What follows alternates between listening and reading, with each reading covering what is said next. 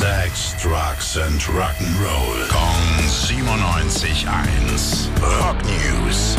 Und deshalb begrüße ich jetzt Tim im Studio. Schönen guten Morgen. Morgen, Basti. Also Kirk Hammett, der hat am Wochenende seine erste Solo-EP veröffentlicht. Portals heißt die. Daran war für ihn eine Sache aber wohl ziemlich schockierend, sagt er, dass er überhaupt durfte. Er durfte. Wer hat es ihm denn erlauben müssen? Seine Eltern? Die Frau?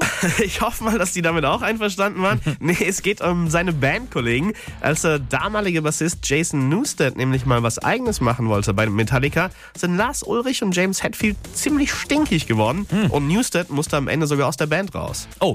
Und Kirk Hammett muss sich jetzt aber keine Sorgen machen, dass er demnächst arbeitslos ist. Ich glaube eigentlich nicht. Äh, dieses Mal gab es nämlich den Segen von den beiden Metallica-Chefs. Die haben sich auch mit Jason Newsted wieder ausgesöhnt und äh, der ist mit seiner neuen Band, Shophouse Band, auch gerade mal wieder auf dem Weg ins Studio, um ein neues Album zu machen. Na schön, solange ihn niemand dafür irgendwo rauswirft. Danke dir. Rock News. Sex, Drugs and Rock'n'Roll. Kong 97.1. Frankens Classic Rocksender.